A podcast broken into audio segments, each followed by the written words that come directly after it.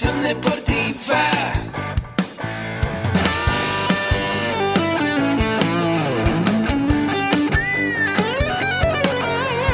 Yo soy Ahmed.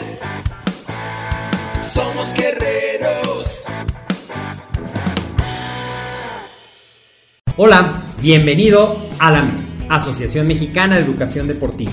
Soy el doctor David Lezama, presidente de AMED, y es para mí un gusto darte la bienvenida a estos podcasts. Este programa está diseñado para compartir contigo conocimientos de los temas que nos apasionan a todos los que amamos el físico-constructivismo y el fitness y queremos mantener un estilo de vida saludable. Hablaremos entonces de entrenamiento, de nutrición, de suplementación, de farmacología y de un tema que cada vez toma más importancia, el marketing deportivo digital. Tendremos como invitados una gran variedad de opiniones y profesiones, entrenadores, nutriólogos, profesores de AMED, químicos farmacobiólogos, médicos, preparadores físicos y desde luego deportistas. Sus historias, consejos y testimonios te ayudarán a aumentar tus conocimientos y desde luego también tu número de entrenos de clientes, haciendo más exitosa y profesional tu profesión de entrenamiento deportivo. También aprenderás técnicas más eficaces del marketing que te ayudarán a monetizar esta profesión. Si quieres saber más de nosotros, visítanos en la casa virtual de la familia Med, www.amedweb.com. ¿Qué tal? Muy buenos días, bienvenidos a tu podcast Mentores para Entrenadores. El día de hoy con un tema súper importante que tiene que ver con un problema que se está suscitando en México, la obesidad infantil. Y vamos a ver eh, pautas importantes, te voy a dar tips muy importantes para que puedas tener herramientas para evitar esta pandemia que se ha dado a nivel nacional y también a nivel mundial. Soy el maestro Jorge Daniel Ramírez Morales y bueno, pues estoy aquí eh, el día de hoy en el podcast Mentores para Entrenadores, invitándote como siempre a que te suscribas a nuestros cursos, talleres y diplomados en AMED con un clic. Recuerda, AMED con un clic, donde tienes toda nuestra oferta educativa, toda nuestra educación en línea y tienes acceso a todos nuestros talleres, todos nuestros diplomados, nuestros cursos, incluso los cursos que hemos estado armando ahora, eh, los cursos nuevos como entrenamiento funcional, el entrenamiento especializado en mujeres, el de entrenamiento para adultos mayores y tercera edad. Y bueno, pues tienes acceso a todo este catálogo de productos con una membresía anual. Y bien, eh, pues sin más vamos a hablar de un tema que está eh, causando mucha controversia, un tema muy importante en el ámbito del acondicionamiento físico, que tiene que ver con algo en, el, en lo que han coincidido todos los invitados al podcast. Todos, sin quitar ninguno de ellos, con suma importancia nos ha dicho que la edad infantil es el parteaguas para tener una vida adulta sana, que nos va a dar hábitos y valores. Eh, recuerdo al profesor Sámano que nos decía que el taekwondo genera hábitos y valores de vida. Eh, hace unos eh, cuantos episodios la maestra Victoria Cerezo, que hablábamos de, de, la parte educativa, de la parte formativa, y esta parte formativa cómo incide directamente en las personas que entrenamos. Entonces, bueno, muchos de, de nuestros invitados también eh, han hablado de que una persona que llega a un gimnasio muchas veces no desarrolló actividad física en su infancia ni en la adolescencia y tenemos adultos de 30 o 40 años que pisan por primera vez un gimnasio. Entonces se me hace un tema muy importante en el cual, bueno, pues tenemos que platicar para que los entrenadores tengan mejores herramientas y se puedan desarrollar mucho mejor y puedan entrenar a esta población. Eh, algo que tenemos que eh, empezar a, compartir son datos alarmantes. En México, 4.5 millones de niños que se encuentran de los 5 a los 11 años tienen sobrepeso y están propensos a obesidad infantil. Entonces, bueno, este, eh, este factor, este porcentaje de niños obesos, nos dice las cifras del INEGI que, bueno, es un dato muy alarmante. ¿A qué se debe esto? Esto se debe a dos factores muy importantes. Uno, la alimentación y otro es la falta de actividad física y la falta de un acondicionamiento físico regulado, un acondicionamiento físico bien estructurado y bueno que sea periódicamente desarrollado. Vamos a ver que dentro de la alimentación eh, se, va a dividir eh, este problema en dos, dos ámbitos. Uno es porque se come mal y otro es por la falta de información, de una información adecuada a las madres de familia, a los familiares, para la elaboración de, los alimentos de los niños. Recuerdo que, bueno, pues mi mamá es de Oaxaca y le decían a mi mamá, oye, tu hijo está menudito, está llenito, entonces por eso está muy sano. Eh, y, a veces tenemos estas ideas, eh, tenemos e, estos paradigmas que nos dicen, bueno, el estar gordito es síntoma o es, es un sinónimo de salud. Y no, no siempre es así. Vamos a, ver más adelante algo muy alarmante que a mí me llamó mucho la atención. Eh, compartí hace algunos días en, mis redes sociales este problema eh, de, de, una persona, un niño en México que muere por obesidad infantil que muere por hígado graso. Es, algo muy preocupante, muy alarmante. Entonces, eh, a veces la alimentación no es, no, es adecuada. Estamos acostumbrados eh, geográficamente también eh, a tener una alimentación muy rica en carbohidratos con poca proteína y que no es balanceada, no está regulada. Entonces es un problema muy, muy complejo. Otro de los problemas es la falta de actividad física, la falta de actividad física que se da en la, en la etapa infantil por eh, varias, aquí es multifactorial, viene desde la zona escolar que muchas veces tenemos eh, maestros de educación física que no son tan eh, comprometidos en su labor docente.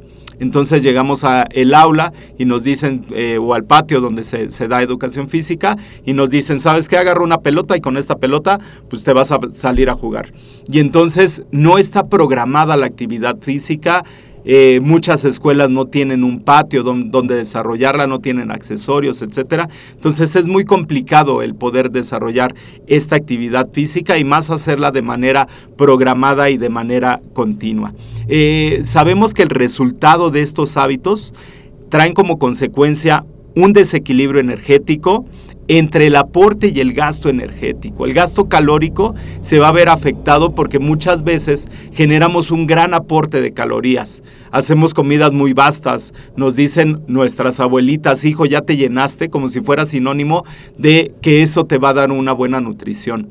Los alimentos, bueno, pues eh, traen cierto tipo de nutrientes, pero no todo alimento va a ser un nutrimento. Esto va a ser muy importante. Entonces, eh, este resultado del desbalance eh, en cuanto al aporte y en cuanto al gasto calórico también va a ser un factor para generar obesidad.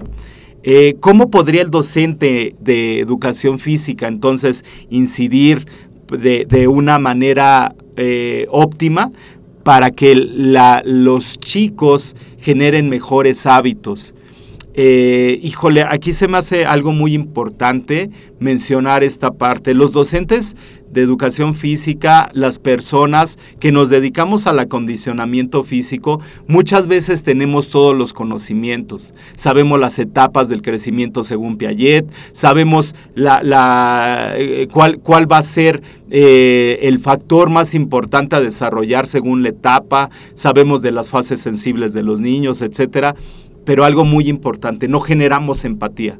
No hay empatía con los muchachos, es muy difícil. A mí algunos docentes me dicen, yo me dedico a entrenar personas en CrossFit, pero solamente adultos no quiero meterme con los niños. Se necesita empatía, se necesita tener una calidad docente, se necesita tener estrategias, eh, una gran creatividad para adaptar. O sea, de repente estás dando clases y los niños te dicen, oye, eh, a ver, vamos a hacer una sentadilla, mira eh, la espalda completamente recta, vas a flexionar tus rodillas, etcétera. Y el niño te dice, oye, yo tengo un hámster. Ay, niño, te estoy enseñando cómo hacer una sentadilla. Entonces, en ese momento, ahí es cuando eh, podemos utilizar esa distracción que tiene el niño del hámster. A ver, pues te voy a enseñar ahora a saltar o a correr como un hámster. Entonces, esa es creatividad, eso es algo que el docente debe de tener, eso es algo de que el docente debe de tener como una estrategia y son cualidades que debe de desarrollar el, el, docente. Y bueno, también debe de generar empatía, debe de generar una empatía para que pueda desarrollar la clase de manera óptima. Algo eh, que me llamó muchísimo la, la, atención es eh, un video que está en YouTube que se llama No, ni un poncho más. Y este video es eh, un testimonio de los padres de familia de un niño que eh, pierden a su hijo a causa de la obesidad infantil. El médico eh, menciona cómo el niño eh, pierde la vida a causa de, un impacto, de, un infarto fulminante. Eh, entonces, aparte de eso, menciona que el niño tiene hígado graso. Entonces, esto es muy lamentable porque en el video se ve claramente cómo el niño va caminando y de repente se desvanece. La madre menciona eh, que, bueno, pues ella da el testimonio para que ya no haya ningún poncho más, para que no se de este problema y, se repita. Entonces es algo muy alarmante, es algo eh, muy complejo, eh, algo muy complicado. Y bueno, en testimonio, en voces, en, la voz de los padres se escucha la, voz quebrada, o sea, no me quiero imaginar qué que, lo que está pasando por su mente de, la, de, estas personas. Pero hay algo muy importante eh, dentro de una fiesta que se está desarrollando, la abuela menciona dentro de, las preguntas que le hacen. Ella dice, es que mi hijo, mi nieto era muy fuerte. A veces confundimos la fuerza con el sobrepeso, a veces confundimos la fuerza con tener un tono muscular, pero bueno, pues a veces ese tono muscular pues ni siquiera va a ser funcional, porque puedo generar un tono muscular, puedo generar una estructura, pero no tengo habilidades, destrezas, no desarrollé mis hábitos motrices, entonces no me puedo desplazar, no puedo manipular un objeto, etc. Entonces vamos viendo que esto se da a partir de una gran pandemia, ¿no? Muchos de los niños no hacen ni siquiera el, el eh, es el 85% de los niños de 5 a 17 años que no hacen actividad física y no hacen una actividad física que recomienda la Organización Mundial de la Salud desde 30 a 45 minutos diarios de actividad física. Y muchas veces estos niños no hacen esa actividad física y bueno, esto es consecuencia de los hábitos. Nosotros como papás tenemos que incidir para que ellos hagan actividad física, tenemos que eh, buscar las estrategias adecuadas para que los niños se puedan desarrollar y puedan hacer actividad física. Entonces, bueno, pues eh, este video de Ni un poncho más eh, expone la primer muerte de un niño por obesidad en México. Entonces es un dato muy alarmante. Pero ¿qué podemos hacer nosotros como entrenadores? ¿Qué podemos hacer las personas que nos dedicamos a capacitar gente? a entrenar gente, que nos dedicamos a ser docentes en el campo del, acondicionamiento físico o que simplemente, simplemente incidimos dentro de una clase, dentro de una actividad, dentro de un deporte. ¿Qué podemos hacer? Bueno, pues eh, los niños pueden desarrollar sus capacidades motrices si nosotros los incentivamos de la manera correcta, de la manera adecuada. Si nosotros somos creativos. Eh, yo tengo una escuela de taekwondo y no a todos los niños les gusta taekwondo. En una primaria que daba clase, eh, daba el taekwondo de manera extracurricular. Entonces, eh, los niños, no a todos les gustaba el taekwondo, entonces tuve que desarrollar estrategias para que desarrollaran sus capacidades físicas motrices y a la par cumpliera yo con el programa de taekwondo. Entonces tenemos que buscar estrategias eh, muy importantes para que los niños desarrollen estas habilidades. Algo que es muy, muy importante eh, es el perfil del entrenador. ¿Qué perfil debe de tener un docente de educación física? Olvidémonos de ese docente de gorra, de tablita, que llega tarde, que es irresponsable, que trae una torta de tamal. Olvidémonos de ese docente. Pensemos en un docente que va a desarrollar habilidades para la vida.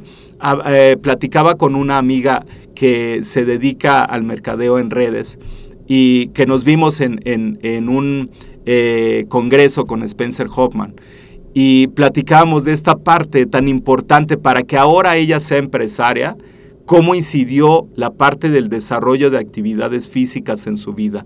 Y me dice, yo era gimnasta y, dentro de la gimnasia eh, la maestra era muy estricta, nos decía, tienes que llegar a esta hora, tienes que presentarte eh, eh, más horas a entrenar porque vas a, participar en una competencia. Entonces, eso es algo muy importante que desarrollamos a partir de hábitos, a partir de valores, este tipo de, eh, de, deportes nos van a incidir después para la edad adulta y nos van a proveer de muchas estrategias para tener una eh, mejores competencias para la vida, para ser mejores empresarios, para ser mejores entrenadores, para ser mejores profesionistas, etc.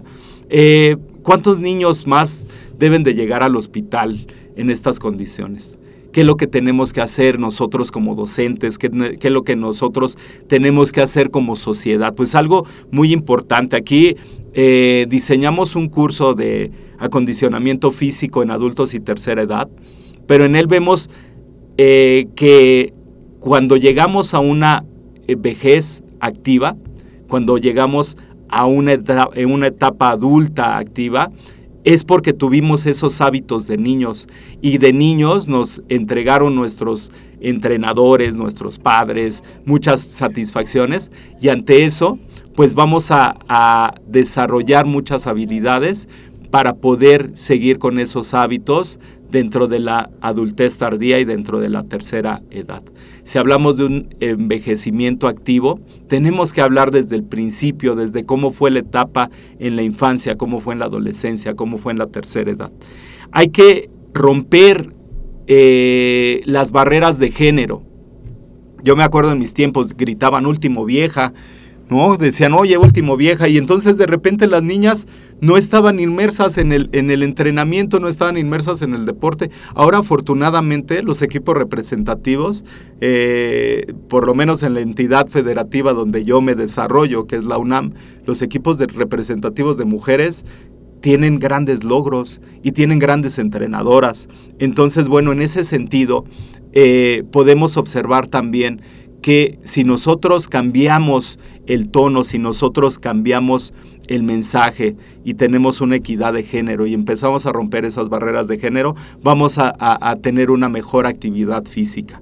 El ejercicio... Eh, no debe de ser un castigo, no le puedo decir al niño, oye, te portaste mal, ahora te voy a llevar o a, entrenar, ¿no? Como el maestro de fútbol, que a mí no me gustaba el fútbol, y yo creo que éramos tan buenos que nos decía, eh, si siguen jugando mal todo el equipo, voy a meter a Jorge y Eligio. Yo decía, oye, pues eh, eh, yo creo que somos muy buenos, ¿no? Porque nos mete a, a, mí ya otro compañero. No, lo que pasa es que siempre descomponíamos el, el encuentro, el partido y bueno, pues todo el entrenamiento.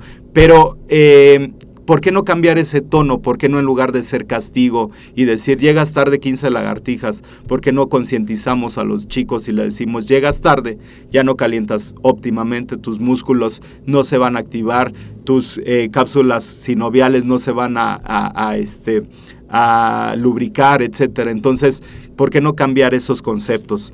Eh, en la escuela más a las personas que tienen sobrepeso. Me ha tocado verlo, me ha tocado vivirlo. Y eh, en la escuela muchas veces se da el bullying, se da el, acoso escolar a causa del sobrepeso. Y los niños son muy crueles en la escuela, entonces tenemos que cuidar ese mensaje también, tenemos que ser incluyentes.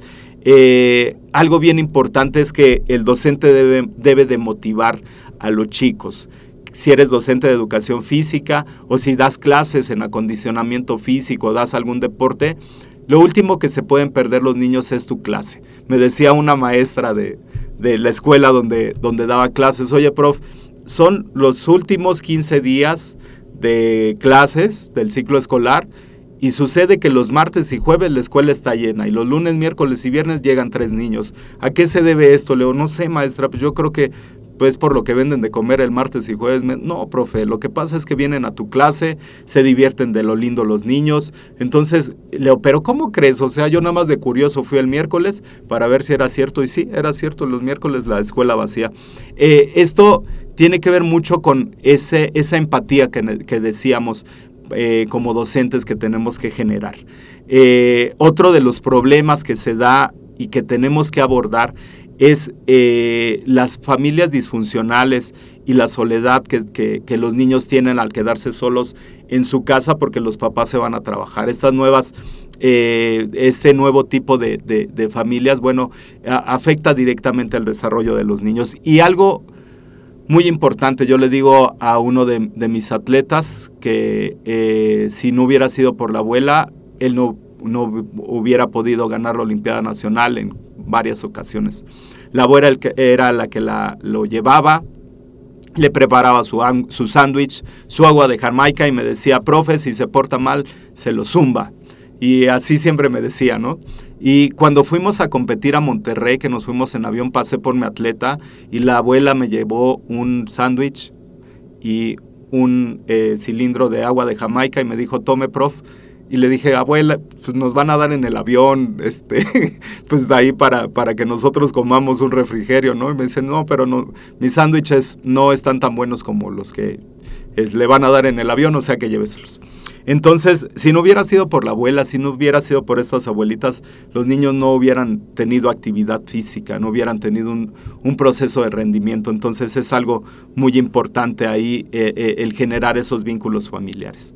Y bueno, pues es, muy importante integrar a los, a los niños en grupos que, y en actividades que ellos se sientan a gusto.